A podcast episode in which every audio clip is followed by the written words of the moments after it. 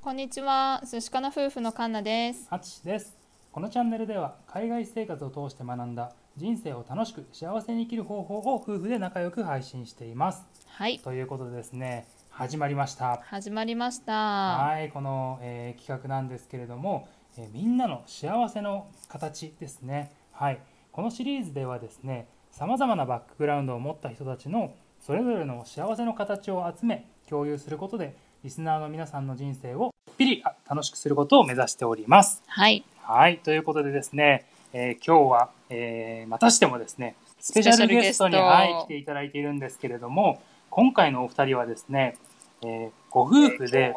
沖縄の、えー移住を、えーされた、えーお二人でございます。ではですね、もうすでにいらっしゃっていただいております。えー早速ご紹介してみたいと思います。えー、高んぽさん、よめんぽさんの、えーご夫妻です。どうぞ。よろしくお願いします。はい、さいはいさい、高んぽです。はいよろしくお願いします。よろしくお願いします。いやーねもう早速ねあの楽しみでねもう昨日からもう楽しみで楽しみでしょうがなかったんですけども、ねえ、いろんな話を聞いてみたいなと思っています。僕たちも楽しみで夜しか寝れませんでした。よろしくおよ願いろしくお願いししま。ます惜しい。お昼寝できなかったんですね。なるほどなるほどいやー早速ね多漢ポ団の皆さんがいらっしゃっておりますありがとうございますありがとうございま嬉しいす。えー、赤商品さん鹿の夫婦、えー、多漢ポご夫妻こんばんははいさいパオーンということでね川蝉さんもこんばんこんばは。んはありがとうございますパオーン。パオーンということでねそして、ハイタイ。はいたいグースよパオーン。もう最初から飛ばしてますね。いやー来てますね来てますね多漢ポ団の皆さんあ、寿司かなさん、お手柔らか にって。いただいてますよ。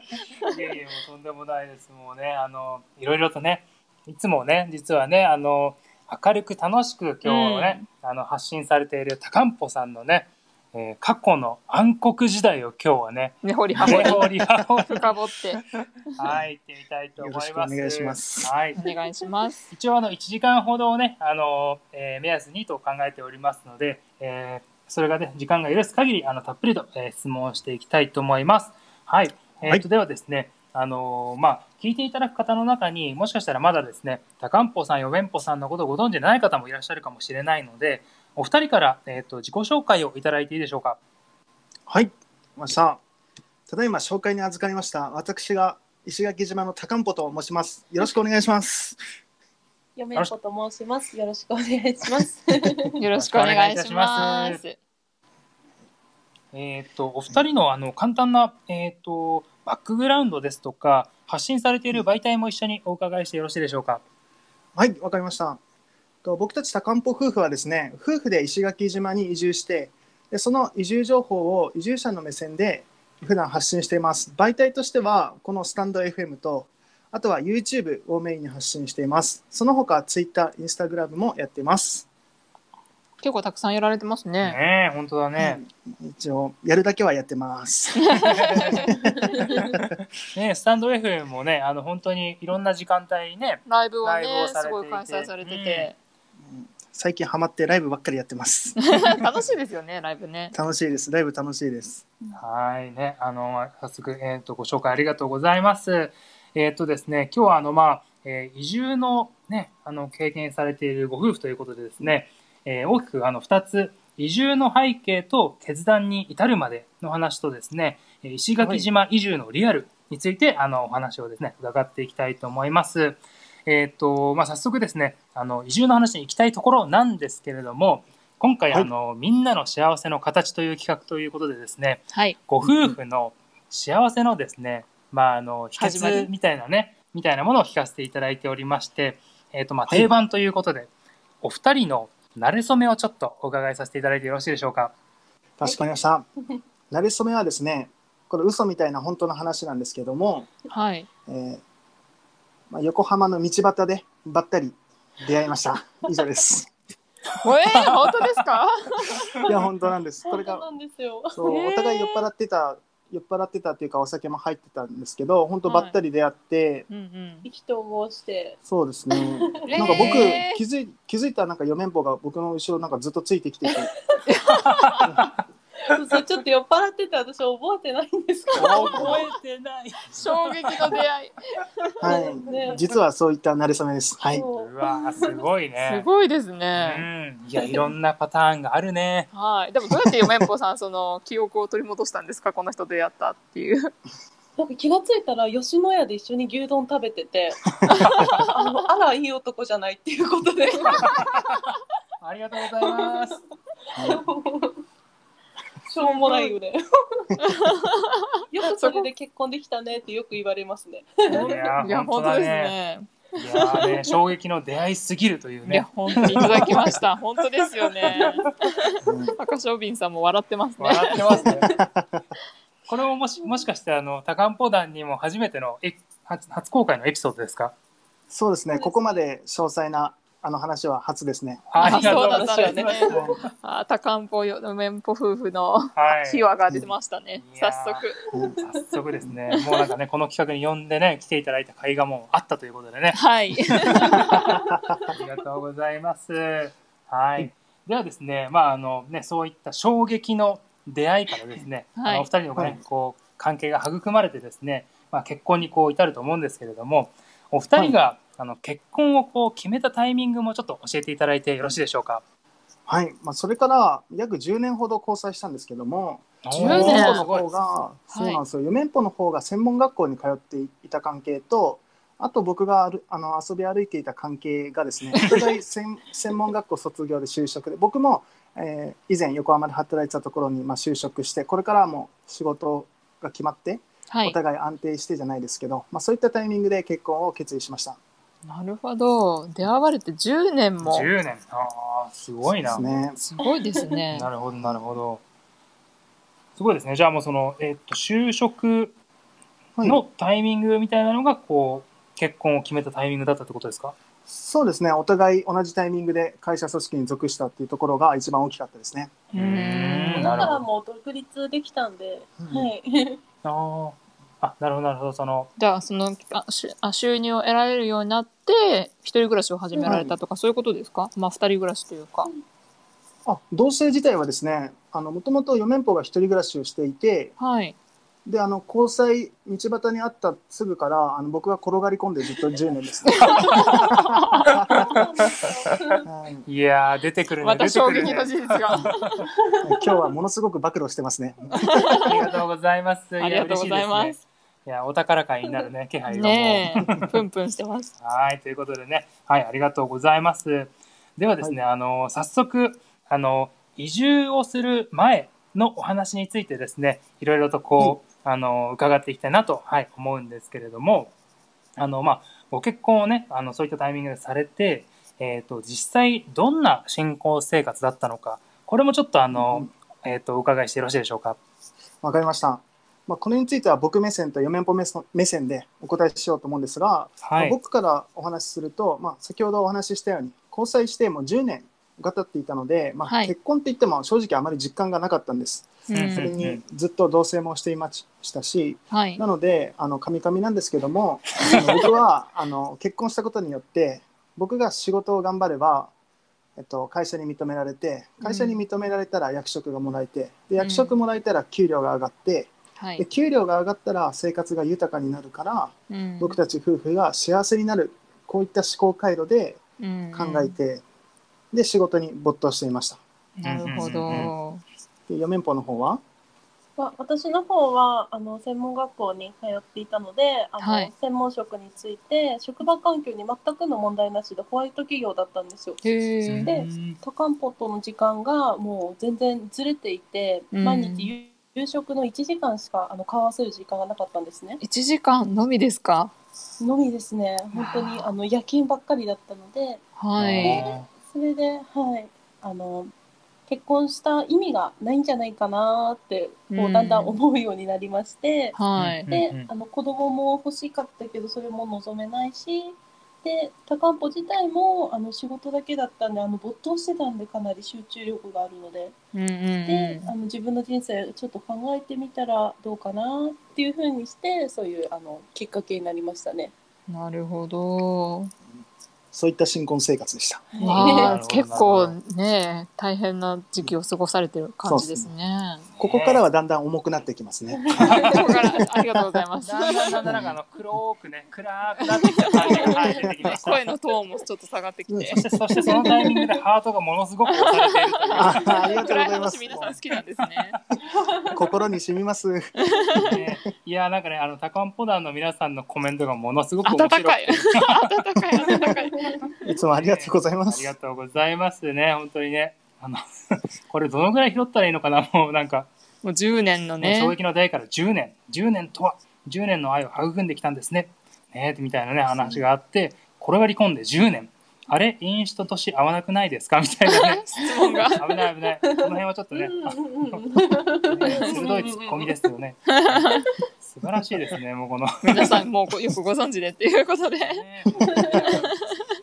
ね、あったかい感じですね。はい、ありがとうございます。うんね、あの、まあね、そ先ほどその、ね、あの、新婚生活、あの、半端ない、あの、まあ、残業みたいな話があったと思うんですけど、実際どのぐらい毎月働かれていらっしゃったんですかそうですね。僕の方の労働時間は、まあ、月によってばらつきはあったんですが、まあ、平均すると300時間ぐらいですね。月に300時間ぐらいの労働をしていました。それって、時間。土日とか休みみたいなのはどうなんですはかねない、ないないですえね。ほほとんどなくて、もう週に1回休みがあれば、なんか、御の字というか、まあ、そういった感じでしたね。基本12時間労働が基本で、そこから残業もありましたし、はい。あとはやっぱりあの上を目指していたっていうのもあってあの、うんいろんな勉強会とか会議とかにも参加したりとかしていた背景があって、まあ、拘束時間だけで言ったら300時間よりもさらに、うん、かなり超えてるよね。はい、超えていたと思いますそういった状況でした。あーすごいですなるほね。どよく体力が持ちましたよね。うんそうですね自分でも不思議です。ねえ本当ですね実でもそのやってる時にはその、はいもうやめたいとかそういうことはあんまり感じなかったってことですか、そうですね先ほどあのお話ししたうんうんうん僕が頑張ることでやっぱりこう幸せの幸福度って高まっていくって僕は信じていて、はいうんうんうんまあ、あとその働いていた仕事もブラック企業というのはもちろん分かっていたんですが僕はい自身好きな仕事だったし、やりがいも感じていたし、あと会社から、まあ、変な評価もされていてもうどんどんこう出世していったんですねうんそれが楽しくうんうてんうんはだいか。ら頑張れば頑張るだけ幸せに近づくと信じて当時は没頭してました。なるほなるほどなるほど。どそっか。大変というよりはもう楽しんで仕事をされてたっていうことなんですね。そうですねうんうんうんうんそういったあのねあのお考え考えというかそういうのを受けてあの四面歩さんはどういうふうに感じてましたやっぱり応援してあげたいなとかそういう感じでしたか、そう当ですね時は。はい、めきめきもう役職も上がっていってて、はああの実力が伴っていたので、まあいいかなとは思ってたんですけど、やっぱりそれは、うん、最初だけで、うんこんなにあの一緒にいれなくて、で、この先、あの時間の余裕が出てくるのが5年後ってなってたので、はあい。ーちょっと私もそしたら35過ぎちゃって子供も難しくなっちゃうかなって思って、うんうん、ちょっと仕事に没頭しすぎて、うん、あんま良くないかなとは思ってましたね。うんうんそうですようんうんね。やっぱり夫婦の時間が1時間しか取れないっていうのは本当にもう、うね、家族というよりはもう他人に近いような。うん いやあ本当そうだと思いまそす。うであのうん職場の人の方が多分高んぼのことよく知ってるぐらいな感うんそうですよね。12時間一じ緒にな ってで一緒に。そう。ねそうですよね。本当にね。あの、素晴らしいコメントをいただいております。えー平均300時間って、よ、社畜 nice to meet you ねあの目に見える付加価値を追い求めていた高んぽさんってことでね。う。うんあ質問をいただいております。ちなみに勤続何年でしたかってことで。僕はその会社では45年ぐらいだったと思いますねうんはいうんうんうんそのぐらいです、すごいですね。でも4、5年のうちにもう役職もついてっていうね、うんみるみる出世されてたっていうことで。仕事面だけはうまくいってましたねなるほど。うんもうあやちゃんさん泣けてくるっていう泣こけとてでくするよこれ。はもうね泣けてくるよねうん。本当にねどんだけ社畜だよっていうねねもうちょっとね、うん、家族の時間あったらね、その会社でよかったよね。そうだね。うなんるほどなるほどねでもねこの昨日もねちょうどあのお話をね聞かせていただいた方があの言ってたんですけれどもやっぱりそのその方はまあキャリアを求めてあのベンチャー企業にねチャレンジを、えーとされてでベトナムに行かれてたんですけども、うはいんあのでも結局そのご夫婦との関係があんまりうまくいかなくなってしまったっていうことがきっかけで、うんまあ、ある意味キャリアをこう捨ててで日本に帰った奥様を追いかけてでそれでねあの人生をこうやり直すってことでバンライフを始めたっていうねちょうどあのそういったお話をね伺ったんですけれどもうんまさにねやっぱりあの、ね、日本のあの真面目にね働かれてるサラリーマンとかサラリーウーマンの方はねその上を目指せば目指すほどこうハマっていくというかねう。うんん、やりがいがあるからさらにこうねハマってしまうみたいなね、なんかそういったねところもあるのかなっていう気がね、うん、お話を聞いてて思いました。はい、うんそうですね。ね、ちょっとあのだいぶ暗くなってきたところでちょっと明るい話をねあの入れていきたいなと思うんですけれども、まあ、そんなねあの暗黒時代のお二人なんですけれども移住をねあの今されてると思うんですがそのはい。などうしてそのねあの移住っていうものを考え始めたのかこれ何かあのもしきっかけとかがあったら教えていただきたいんですけれども、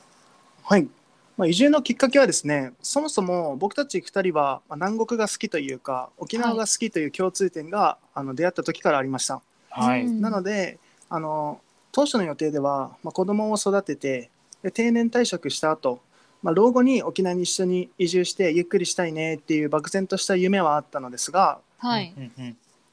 その、まあ、仕事の部分で、まあ、幸福夫婦としての幸福度はものすごく下がっていってしまってうん。である時あの四面ポから、まあ、人生1回しかないのに仕事にばかり時間使って世界には綺麗な景色がいっぱいあるのにまあそういった景色も見れずに死んでいくのはもったいなくないっていうふうに言われて、うんまあ、そこで初めて僕はなんかあの立ち止まって考えてみたというか、はまあい。今後の人生どうしていこうかなみたいなタイミングがありまして。まあ、そこで。でやっぱり僕はなんか仕事でいくら頑張って給料上がったとしても夢んぼが幸せじゃなかったら僕は幸せじゃないなって思ったので、うんまあ。それだったら思い切って仕事辞めてずっと取れなかった家族との時間を確保したいな、まあそういったきっかけでじゃあ沖縄もともと2人とも移住したかったんだからもう今思い切って行っちゃうかみたいな感じで、 仕事辞めて行っちゃゃうかみた いなまあそんな感じですねきっかけは。なるほどすごい素敵素晴らしいですうね、んうんうんうんそのあのねその素晴らしい声かけをした四面歩さんはねその今までは結局応援をねしたいなしたいなとこう思って我慢いろいろされてたと思うんですけど、どうしてそれをこう伝えようっていうふうに思ったんですか、えっと、みるみる、あの、高め。やってたんですよ。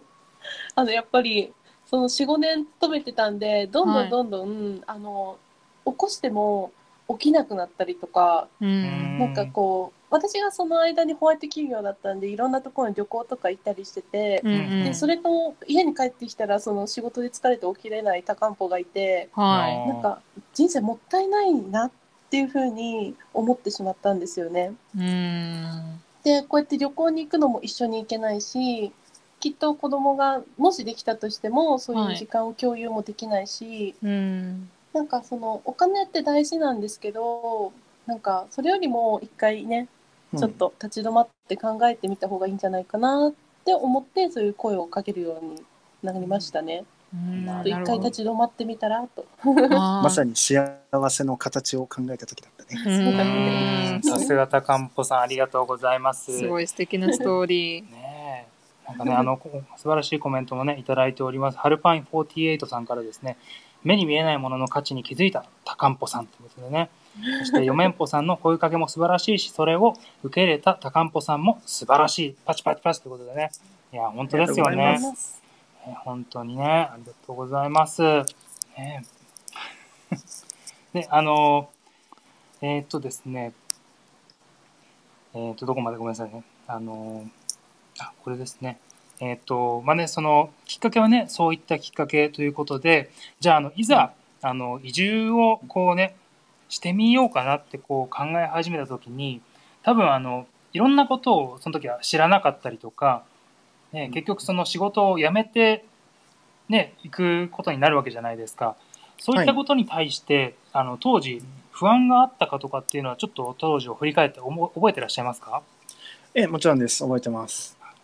うんなんか、あの、もちろん知らない土地で、あの、住んだことない土地なので、不安はすごいありましたし、仕事も決まってないし、知り合いもいないし、うんまあ、初めて住む気候というか、あの、はい台風とかもありますし、そういった変化とかもあるので、不安は本当大きかったんですけども、はい。まあ、僕僕はまあそれ以上にその、まあ、ブラック企業じゃないですけど、まあ、そこでもう何もなかった僕がまあすごい努力して、うんまあ、頑張ってこれたっていうなんか自分の中でちょっとした自信もあったので、まあ、どういった環境であっても、まあ、僕だったらまあなんとかできるんじゃないかなっていう根拠のない自信があったので、うん、その不安よりもなんか期待の方が大きかったですね。なるほうん素晴ど。らしいね。すごい前向きにうんいろいろ考えられてますね。ねそれに対してあの四面ぽさんの方は、えっといかがでしたか実際にね自分からこれでいいの、はっていうねお話をされたとはある、ね、思うんですけども実際にね、はいい、ざ行くとなると、ね、そのいやどうなのかなっていうのもね、きっとあったんじゃないかと思うんですけども。はい、私も不安がたくさんありましたね。いくら専門職といっても、あの離島なので、本当に仕事があるのかっていうのが、あのすごいよく調べて、うんあのうんまあたまたまあったから良かったんですけど、はい。やっぱり一番不安は仕事。でで、その後、多漢方がつく仕事も、今ね、あのいろいろ YouTube とか頑張ってるんですけど、その辺もまだそこは未だに不安ですね。 うんああそうなんですね。 じゃあ今はもうおふ、えっと四面ぽさんがお仕事をされてて高んぽさんは YouTube を。はい、そうですね僕はもうあの全てをサポートする、はい、そういった係ですね。はい、なるほど私は普通に今会社員できてますね。なるほどです。ね。ね、でもね、そういったあの、ある程度、なんでしょう、目処が立つと言いますか、うん。ね、そういうふうにこう、片方がこう攻めと、片方が守りじゃないですけど、そういったね、うん役割がこう、ある、できるっていうのはね、すごい素晴らしいと思います。はい。そうですね。ん ありがとなうんございまかす。、面白いですね、あの、お二人、その、ね、高んぽさん方や、ブラック企業でガーンと働いてて逆にあの、 はね、いホワイト企業で四面ぽさんは働いててである意味このはい人生の楽しみ方というかねなんかそういったものをこう味わってらっしゃってで今度は嫁っぽさんがねこうがっつり働くぞっていうことでねそれがあったからそうですね石垣島に、はい、行けてでねうん高んぽさんはね今あのこうやって YouTube でね新しいチャレンジということでねあのそうですね、ねできるっていうのは本当に素晴らしいと思います。うんおかげさまでニート活動が盛り上がっておりま す。 そこはいつも通りニートとと。すみません、ちょっと格好つけました。ハルパンさん、すみませんでした。えーもうハルパーさんはもうお二人のことよく知ってらっしゃる本当にねえ、たくさんのコメント、トありがとうございます。うんね本当ですよね本当に世の中の人がね移住が決断できないポイントってそれかもしれないです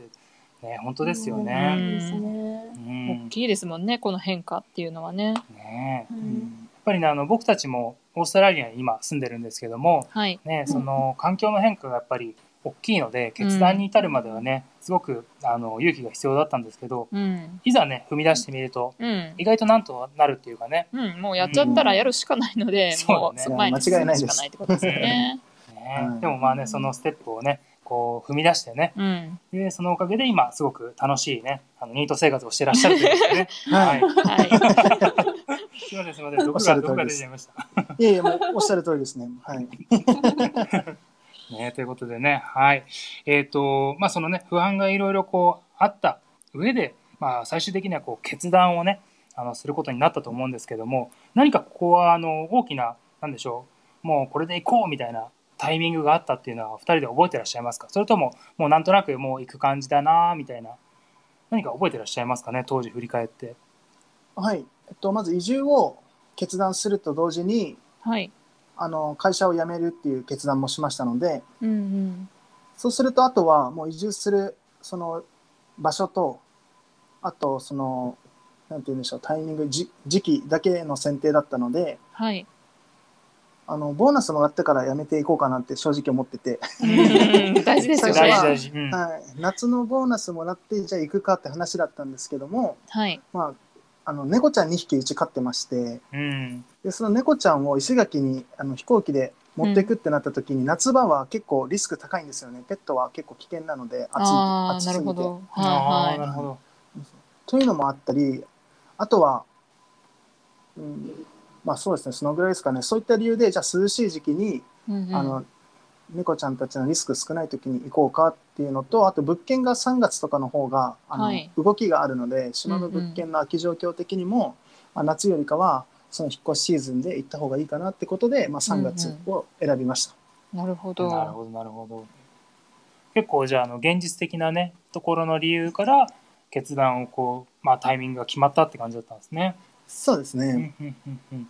これはでも結構なんだろう、ね、今から移住をされる方にはうんね、すごくヒントになるねあれかもしれないね。ねそうですね順番がまず3月にあの移住するって決めてそれに合わせて仕事をじゃああの辞めるっていう話を年内に話して、はいっていう感じでしたねううんん計う画んうん計画的にねね計画的にね。うんうん すごくいいと思います。うんなんかちゃんとね、せんあの時期を決めとかないと全部がなんか中途半端になったりとか、うんいろいろぐちゃぐちゃして大変ですよそうそうねう。んはいねということでねそのじゃあ移住を、ね、決断しましたと、ね、はい結構大きなこう方向転換じゃないですか、はいね特に結婚して割と、ねあのすぐだったと思うんですけれどもはい、はいそれをじゃああのご家族に打ち明けた時のリアクションってどういうリアクションでしたあのちなみにあのうんうんうんお二人のお話を伺う前に僕たちのねうん話をちょっとだけ入れさせていただくと僕たちはあの結婚しようって決めたのもオーストラリアの移住行こうねもうさらに行こうって決めたのもう、ん、あとはまあ仕事も辞めるのもね、あのまあうんイコールになるのでこれをですね、あの同時に親に伝えてしまったん伝 えですたんね。ですよね。なるほど ちょっと失敗しちゃったんですよ多すぎるっていうねそう。その結果あの あの僕の母親受け止めきれず泣いてしまっ号たっていう泣 ねしちゃった。かわいい申し訳ない本当にねうんあの結婚しますねあのオーストラリア行きます仕事辞めます仕事辞めますみたいな さ追いつかない追いつか追ないいつか ない追いつかない新婚無職っていうね新謎ののニートですよニーあト。ニートか。そうかそうかごめんなさい、ごめんなさい。うん新婚でニートってい うね。ねなんかね、そういうね、やっぱりこう、僕らの場合はそういうリアクションがあったりしたので、はい。まあはい失敗談ということで。失敗談ということで、はい。お二人のね、どうだったのかなっていうのをね、ちょっと聞いてみたくて、はい。なるほどなるほど僕の、えー両親はですねまああのやっていけるのかっていうその不安というか心配はされましたけど、はい。まああのまあ、最終的には、まあ、自分で決めた道というかその妻の4面法を幸せにするもうそれだけに集中してうん。チャレンジしたいんだったらチャレンジししてみしてみてもいいんじゃないかっていうことでしたねただ心配はすごいしてました、うんまあそうです。よね。はい、4面法の方は私の親は大反対でしたね。あー大反対。はい。で最初沖縄に行くよって言ったらもう、はいなんでよみたいな感じですごい大反対されてほででもずっとあの昔からあの沖縄には住みたいって言ってたのではい。でなんか根負け 根 負け で最後はもう親も九州からあの横浜に出てきてる人だったんでああなるなんほかそれを逆捨てるだけじゃんみたいな感じで、うんうんはういうん最ど。後。なんもうか押し切田っ舎て。の辛さというかねうんうん仕事田舎は仕事ほんと苦しいからみんな都会出てきてるんだよみたいな苦労された方だったりうん。ね、なるほどなるなるほほど。ど心配されて。うんうん。まあそうですよね。娘さんなので大切な娘さんを心配するのはまあ当然のことですよね。ねははいそうですよね。それを言いまかしてしまいました。私は素晴らしい。さすがうんあの高んぽさんをねちゃんとね言いくるめたのも一緒だし。そうね。説得がうまいってことですね。ありがとうございます。うんすべては素晴4ら面し歩いの手のひらですよ。転がってますね。高んぽさんかなり転がってますよ。いいですね。いいですね。ねあのまねあのさらにあの高んぽ団の皆さんがねあのお越しいただいておりますありがとうございます。あありがとうございます皆さん。はいあ。りがとうございます。ねあのいつもね高んぽさんはあのねあの高んぽ団の皆さんとの距離が近いからね、うんもういつでも何でもね聞ける距離だと思うんですけれども今日もですねあのまあこういってねあの夫婦のねあの機会機会をいただいて、えー聞いておりますので何か今この機会を生かして聞いてみたいとかねそういう質問ございましたらあの途中でね拾っていければと思いますので質問ございましたらコメントの方よろしくお願いいたしおます。願いします。おは願いいします。ではですね、あのまあ、そういった、ね、経緯を踏まえて、えー実際に石垣島に、えー移住にこう移るわけなんですけれどもあのそもそもじゃあなぜ、えー石垣島だったのか他にもあの沖縄にしても本島ですとか、ね、他の島がいっぱいあると思うんですけどちょっとどうして石垣島だったのかを教えていただいてよろしいですか、わかりました。まあこれはあのおっしゃる通り沖縄移住といっても本島と離島がありますし離島の中でもいろいろな離島がもう数えきれないほどありますから、はい。まあ、なぜかというとですね、まあ、きっかけはまず妻が石垣島にあの旅行に行った時に、まあ、宮古とかも本島とかも妻はもちろん行ってるんですけども、うんうん石垣島が一番気に入ってここに住みたいなってなんかインスピレーションというか、まあ、感じ。じたっていうのがきっかけなんですね。うんうんうんうんそれとは別に、まあ、いざじゃあ会社辞めて沖縄移住するかってなった時に沖縄移住っていうのは漠然で漠然としていて本島か離島かどうしようかって話をした時に、はい。まあ、あの医療とかあとは教育とか利便性で言ったら本島の那覇が間違いなく優れていて、うんうん一方一方あの大自然とかこうゆっくり過ごしたいなんかのんびり過ごしたいなとか、まあ、そういったなんか大自然が残されているのは、やはり離島の方が優れているっていうこの一長一短というかはい。その2種類があった時に僕たち高んぽ夫婦はまだあの老後ではないのでうん。逆にあの医療とかの面を考えると老後で離島って結構リスクが高いなと思ったんです。なるほ何かど大きな病気をした時とかは結局あの本島の方にヘリで運ばれますかあらあ、そヘういっリ。たことを考えるとはい。若いうちに挑戦できるのは離島の方なんじゃないかなっていうふうに判断して石垣島を選びましたなるほど。すごいねうんこれはね貴重な、ね、アドバイスだよね、うん。うん。あのあえて離島の方から行ってみるっていうね、うん、まあ、とにかくね、住みたいと思った町でもあるっていうのは、まあ、いいですよね、島というか。うんうんうんうねえあの ーちょっとねあ高んのぽ団さんの皆さんが高んぽコのメ皆ントが。交流がねものすごく活発でいらっしゃ るちょっといろんなコメント拾いたいんですけどあのなんか今日よ皆そさんありがとうございます赤昌瓶さんはもう今日よそ行きで聞いていますっていう そうですね猫かぶる、猫じゃなくてシーサーかぶって出演しますってもう言ってあるんでシーサーねえあのハルパン48さんが「今日高んぽニーニーは来ないんですか?」って言われてるんです けどそうですね今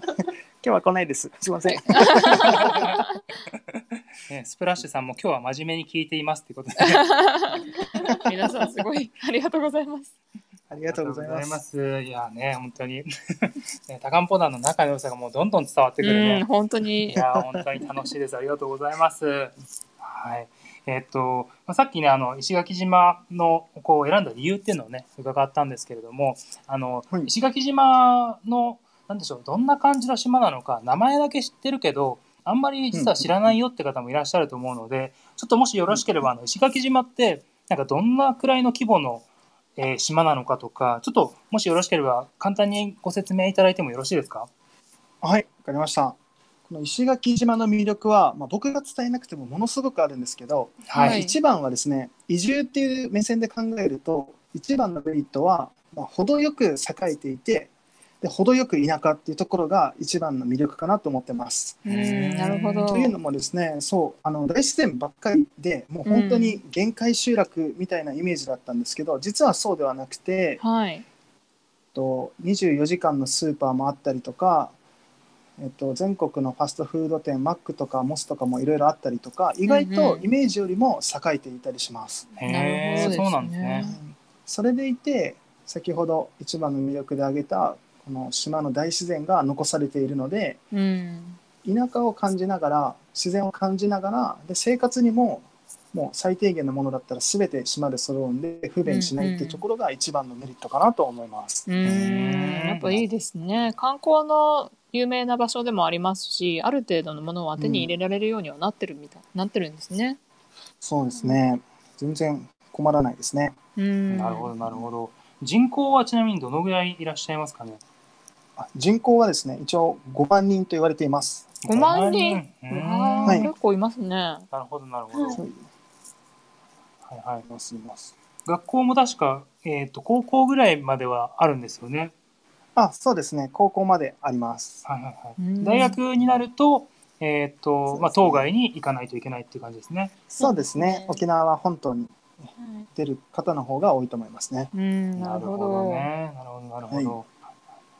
ちなみに、あの、仕事をね、あの、移住するにあたって、あの、四面歩さんはね、こう、当てがあって、ある意味、いらっしゃったってことなんですけれども、なんでしょう、どんう、なん産まあ、産業というか、観光がメインになってくるんですかね、やっぱり。そうですね。石垣島はもう本当観光地なので、まあそういった観光業が一番仕事としては多いと思います。うんその次に、まあ、漁業が盛んなのかなっていうイメージですね。ううんんなるほど、なるほど。やっぱ綺麗な海がなあってね、魚とかもたくさん取れるんですね、きっと。そうですね。マグロはよく取れますね。あ、へーマグロマ。グロへえ、初めて聞きました。はいえー結構マグロ屋さんばっかりだよね。そうマグロ刺身屋さんか。 コンビニとかでもマグロの刺身売ってますね。うんわあ、すごいな。羨ましい。なねえなんかあの、今日あの、高んぼさんのラジオで聞いたんですけど、伝説のおはい店、はいひとしっていうお店があーあるっていうおはいはい話を聞いたんですけど、はい。あれは何屋さんなんですかあそこはですね、マグロ専門のあの居酒屋さんなんですけども、うんうん。うーんあの観光市街地にあたるところにありまして、そこのひとしっていうお店がもうものすごく美味しい、一番美味しいんですよ。石垣島のグルメで、はいダントツナンバーワンだと思うお店なんですけダど、ントツですね。へーダントそツこ。が絶品です。うはいん居酒屋ってことは夜だけですか？空いてるのは。はい、夜だけです。夜だけなんですうね。ーんなるほど、なるほどじ。ゃあ次回もし石垣島行くことあれば行きたいな。ねえ、本当だね。もうぜひね必ず必ず行ってほしいです。うんマグロも繋がらないんで、もう一生懸命かけた方がいいです。そんなに大人気ってことなんですねす。ごいな。そ予うなんです ごいな予あー約予約もできないぐらいの、えー約ができない。じゃあ直接入ることもやっぱできないんですね。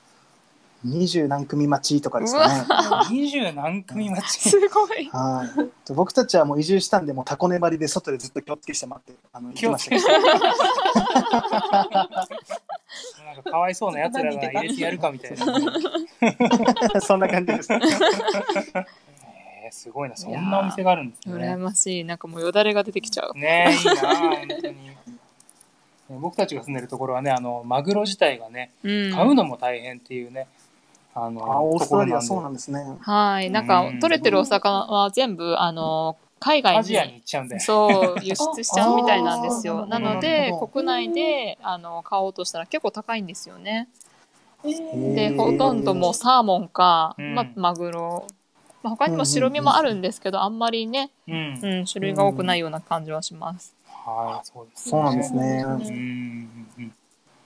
ということでね、はい、えっ、と、あいろいろね、あの、 ひとしネタがね、あの、皆さん盛り上がっております。ありがとうございます。はい え、あやちゃんさん、寿司かな夫婦さん、石垣は最高にいいところですよ。ということでね、うんね、カンナは行ったことあるんだよね。一度だけ観光に行かせていただきました。ね本当あにそうなんですね。はい、もう何十年、もう10年ぐらい前だと思います。あ、じゃあまだ空港が新空港じゃない時ですか。多分そうだと思いますね。特になんか工事とかもされてなかったと思うんですけれども、なんか覚えてるのは、あの、うん食べれるラー油みたいな、うんうんああ、はいはいはラいーは油い。食べるラー油うんうんはいはいの、流行りま多した分よね元祖元祖のお店とかにうんどうしてもうちの母が行きたいって言って行ったのと、うんあとは、うんあのパラセーリングでしたっけあ車ああ違そうう違なんうだあの船のひあの船に引かれて飛ぶやつああーはいはいはいはいはいをやったりとか、いいですねはういんうんうんあとダイビングもしましたおおなるほど、なるいや、ほ満ど。喫してますね。そうなんですよ当時ダイビングスクールであの資格を取ったばかりでどうしても沖縄のもう綺麗な海に行きたくて、うんうんうんはい、母をちょっと引き連れてきました。なるほど、な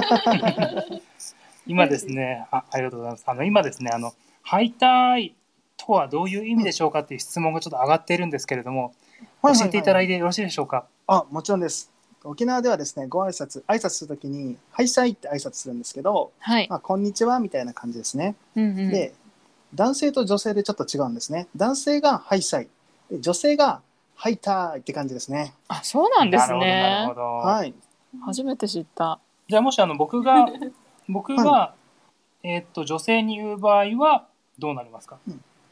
と敗祭です。男性が発するのが全て敗祭で、あー女性が発するのが全て敗退って感じですね。ななるるほほどど。そうですねなんですえね。ちなみにパオンはパオン、パオンはですね、あの僕が単独でずっと連呼してるだけで、僕もパオンの意味はよく分かってないですね。ピエンからのパオンだって言うんだ。あーピエン、ピエン、パオン、プオンみたいなのが世の中あるらしいですけど、そうそですねれとは僕別です。あそれとは別なんですそね。別なんだ。はい、別路線でパオンって言ってます。すみません。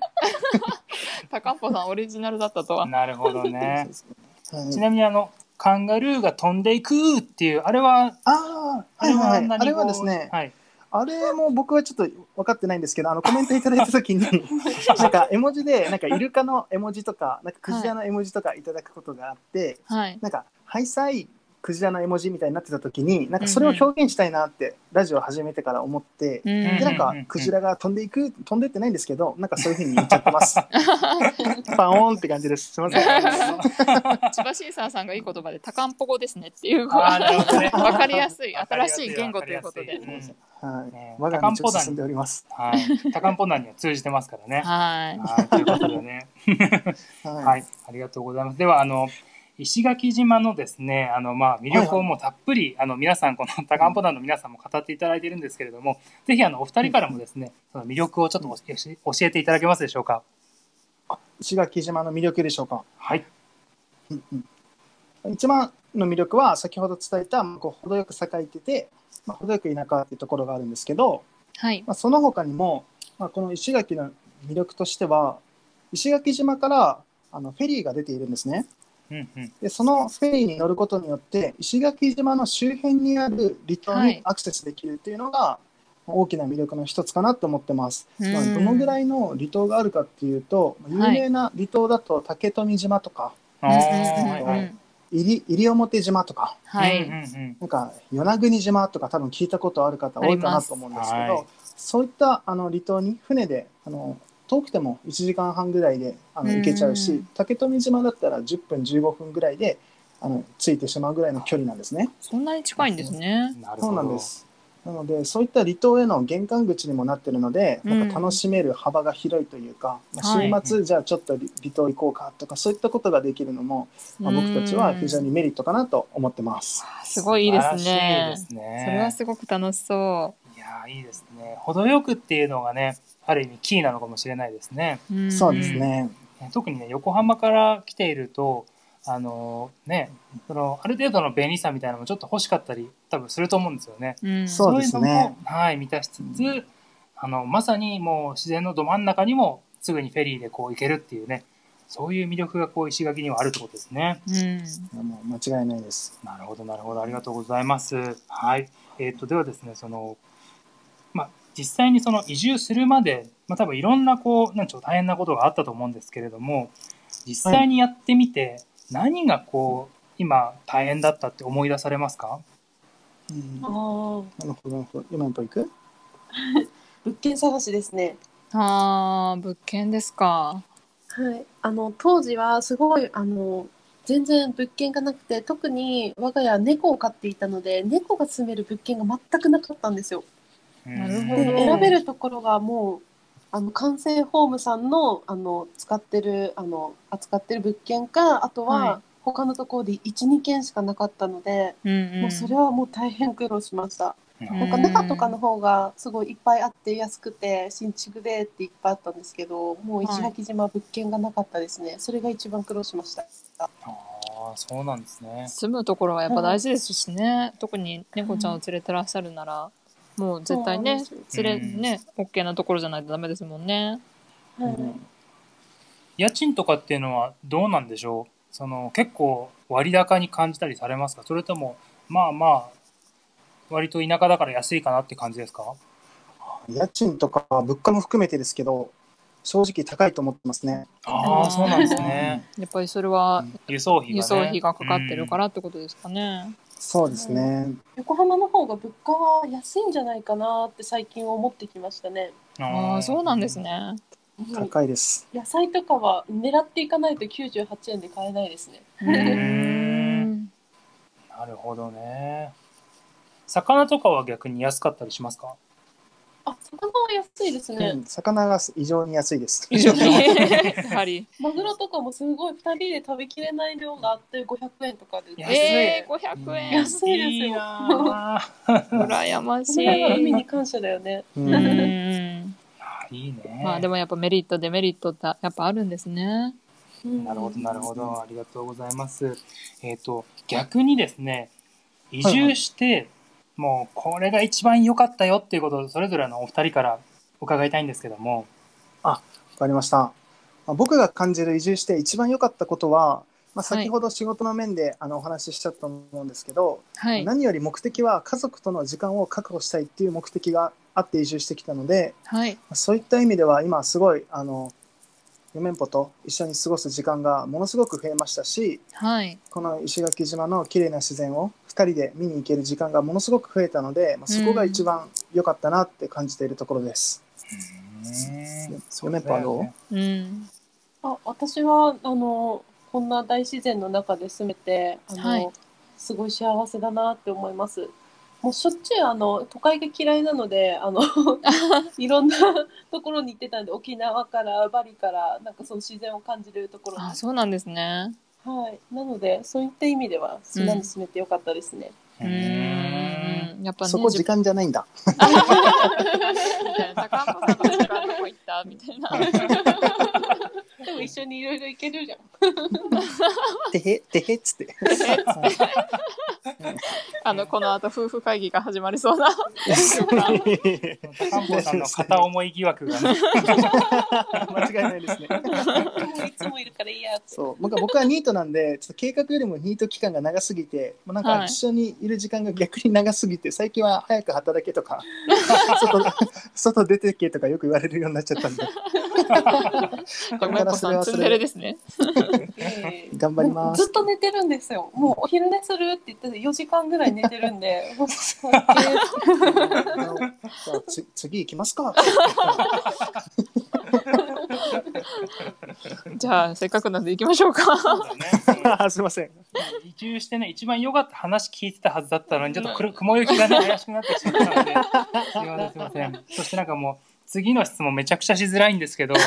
用意してた質問がですね、移住して夫婦関係はどう変化したかって、なんか今の話聞いてるとあ、高んぽさんが片思いになっちゃったっていう話になりそうなんですけど、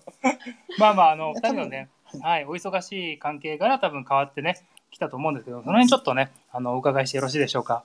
わかりました。まあ、僕はあの先ほどもお答えしたように、やっぱ時間を確保できたことで、まあ、夫婦としての幸福度は間違いなく高まっていると感じているので、はい夫婦関係は幸福度は高まったかなと感じてます。なるほどよめんぽさんはいかがですじゃあ山か本さんお願いします。あ、私もあの夫婦としての幸福度上がったと思います。うだね。かぶせてきた当たり前にこう朝ごはんとか夜ご飯とか食べれるようになって、もうそれがすごい嬉しいですね。なんか会話、うん夫婦の会話もなかったので前は。そうですよねもはい、なのでそういった意味ではもうあの夫婦関係は良くなったと思います。なんか週末にいろいろ一緒に、ね、出かけて、まあ、YouTube の撮影とかしたりとか、うんうんしてない時とかもいろいろなんか連れてってもらえるのでは良いかったなって思いました。ははい。い先輩良くなったということ でよかったよかった。あ皆さんもハートで応援させてしてくださいましたねりが。とうございますすごい。えーあの、四面ぽさん、いい人ということでね、ティックさんが言っております。ありがと本うございます当ですね。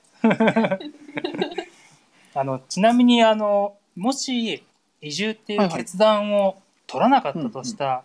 場合のお二人の関係ってどうだったと思いますか、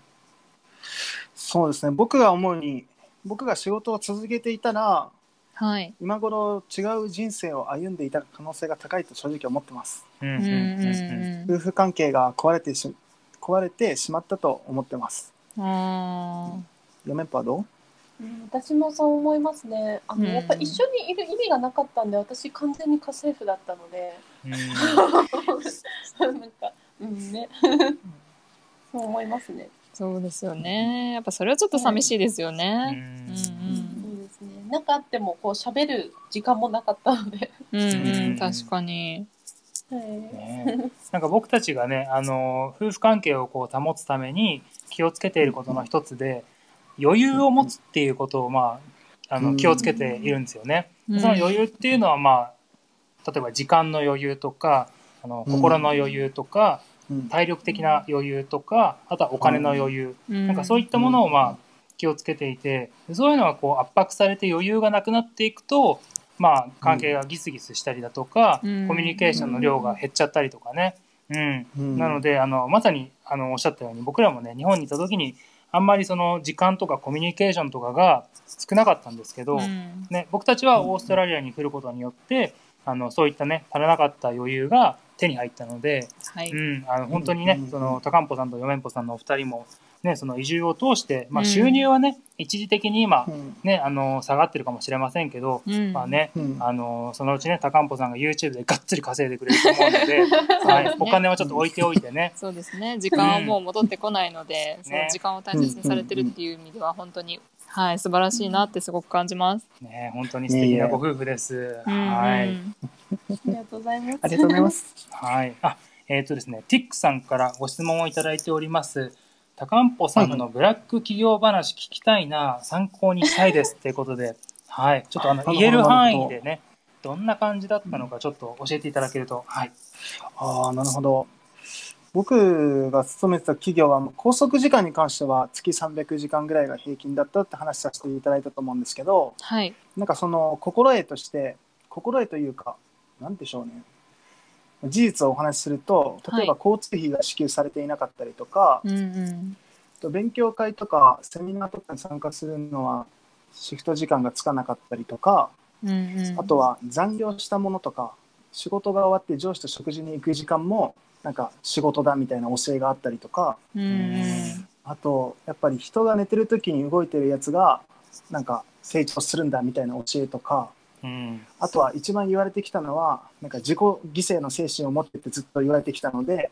なんかへー全ての意味で会社のために報いたうんうん、それが給与として返ってきてるんだよみたいなことをずっと上司に言われていて、まあ、そういった文言を聞いたらな皆さんやばって思うと思うんで、まあ、そんな感じですね。なるほど。はい、す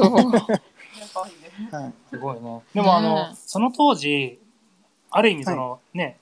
300時間以上をそういう環境にいると、まあはいちょっと言い方、言葉をね、選ばずに言えば、ちょっとそういうふうに思わされるというか、ね、そまうあです語ね弊を恐れずに言えば、まあある意味ちょっと洗脳というかね、まあそうでそすねういうふうにもなりかねないと思うんですけど、その時結構、高んぽさんは冷静に見られてました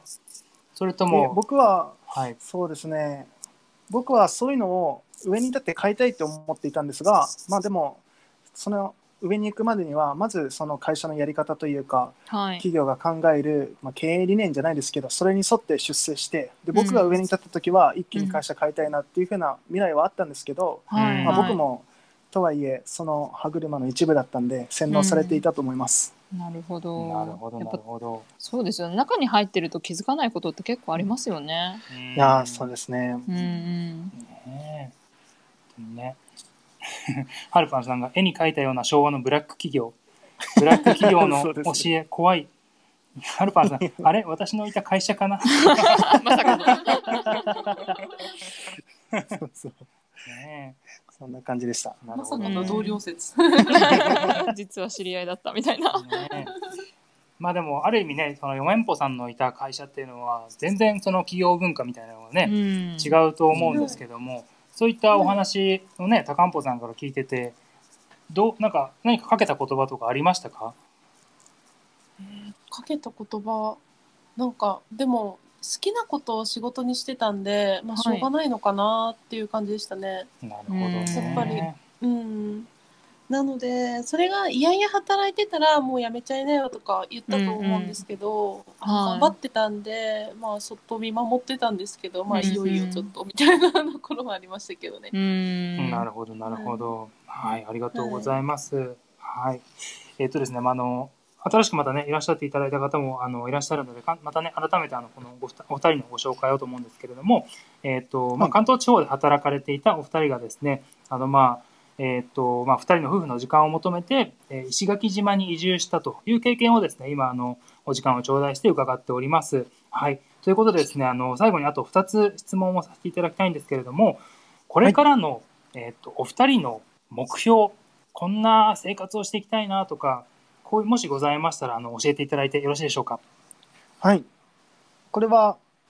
まあ、第一にこの島が大好きなんでこのみ島の魅力に引き込まれていく一方なので今後もずっとこの島で生きていきたいなっていうのとはい。あとはあの僕たちやっぱ子供が欲しいんでうん。もう今は時間もいっぱいあるんではい本当に子供ができたらいいなと、あの性的な意味で思っており ます。あれあれあれ。最後の一言言いましたかね。あ、そう、ちょちょっっとタと失礼しカまンしポなの皆さんのタカンポ語をちょっと教ハえーてトいがた止だいてまらない。ハートが止まらない。た。申し訳ないです。一応なんかあありがとうございのますみんなにあの後半はちょっとぶっこんでいくよって話をしてはい、だちょっ誰とこかれだ言ってけすいまましたせん。ね、そういえば。あやちゃんさんかな。なるほどなるほど。はい。あの嫁んぽさんの方はいかがでしょうか。そうですね今後の目標はやっぱりあの子供っていうのはあるんですけどはいあ。のタカンポがあの自分でね稼げるようになってほしいなっていうのはママ、ママ頑張る。なるほどなるほど。はい。ね YouTube の方でね、がっつりこう頑張っていただいそうて、ですねはい。いやそうですねねこちらのうんね、あのこちらのね、寿司かな夫婦も今ね、にあの妊活でね、うんうん頑張っていますのでね、はあい。のお互いこうね、頑張っていけるといいですね。そうです性的な意は味いで性ね。的な意味で。はい。性的な意味でありがとうございます。ありがとうございます。はい。えっ、とですね、はるぱんさんが、あの、たかんぽ夫婦にちびんぽ爆誕ということでね、ちびんぽ。あのもう名前が決まっております。 漢字難しいですけどね。はい難しいちょっとでですね。難しいですね。はい、ということでですね、あのもう長時間にわたってお二人からですね、あの移住のことに関してたくさんあのお話を伺ってきました。ありがとうございます。では最後にですあいえいえありがねと、うございます。はい、。あのお二人それぞれからですね、これから移住を考えている人たちへ、えーともしメッセージやアドバイスなどございましたら最後にお願いいたします。わかりました。じゃあ僕の方から、まあ、メッセージということでちょっとおこがましいんですけど、まあはい僕の経験から言えることは、まあ、こんな僕でも、まあ、移住して今7ヶ月なんですけど、まあ、あの普通に生活ができていますので、まあ、不安が先に立つしやっぱなんか情報を集めて完璧になってからこう移住しようとか動き出そうって考える方が、まあ、きっと多いと思うんですけど、はい。完璧は求めなくていいかなっていうのが僕の考えなんですね。うんうんなので自分の目的がもし沖縄移住と重なるんだったら思い切って挑戦してみてもいいのかなそういうふうに思ってます。あはい、はい、じゃあーな4る人とはほどうど。えっと、人それぞれその環境があると思うんですけどはいあ。の自然が好きならあのやっぱり石垣島とかそういう自然が残されたところに移住を考えるっていうのはすごいおすすめします。うんうん。はい以上です。はい、ありがとうございま ありがす。とうございますね、本当にね、あの本当に自然の魅力をね、うんあの知っているお二人だからこそ、あのこういったね、あの経験したメッセージがね、うんあのいただけたと思います。はい、ありがとうございました。はい。ではあいいのえ最後にあのお二人からもし宣伝ですとか告知などございましたらあのこの場を使ってはいよろしくお願いします。ありました。じゃあ僕から。あの今日はまず寿司かの夫婦さんお誘いいただいてありがとうございました。とうございましたこちらこそありがとうございました。はい、そして皆さんあの今日はなかなかあのコメントをあのお話しすることができなかったんですけど聞いてくださってる皆さんありがとうございます。ありがとうございます。で最後は真面目にちょっと告知させていただくと、まあ、僕たちさかんぽ夫婦は、まあ、これからもあのこの移住が正正解だったかしなんか間違いだったかは分かりませんがその様子をこのスタンド FM ももちろんですけども、はい YouTube の方でも発信していこうと思うのでもしよかったら、まあ、あんなバカなこと言ってたたかんぽってやつがその後どうなったのかなみたいな視線視点でも見ていただけたら嬉しく思います。ということで今後ともよろしくお願いいたします。パオーン以上です。はい。いや、素敵なメッセージですね。ね本当にね、うんうんありがとうございます。はい。あお二人からのメッセージということでよろしかったですか？あ、そうですね。はい四面歩の方は、はい、以下同文です。おそらく。あ、いいんですかいいんですかはいなるほど、なるほど。ありがとうござ います。はい、ありがとうございます。ということでね、はい、あの、たかんぽさん愛されてますね。もう最後までツッコミが止まらない。そうですね。フリースマッシュさんが、たかんぽさん真面目か。全然ぶっこんでない って。はすいませんでした。ありがとうございますね。あの、ね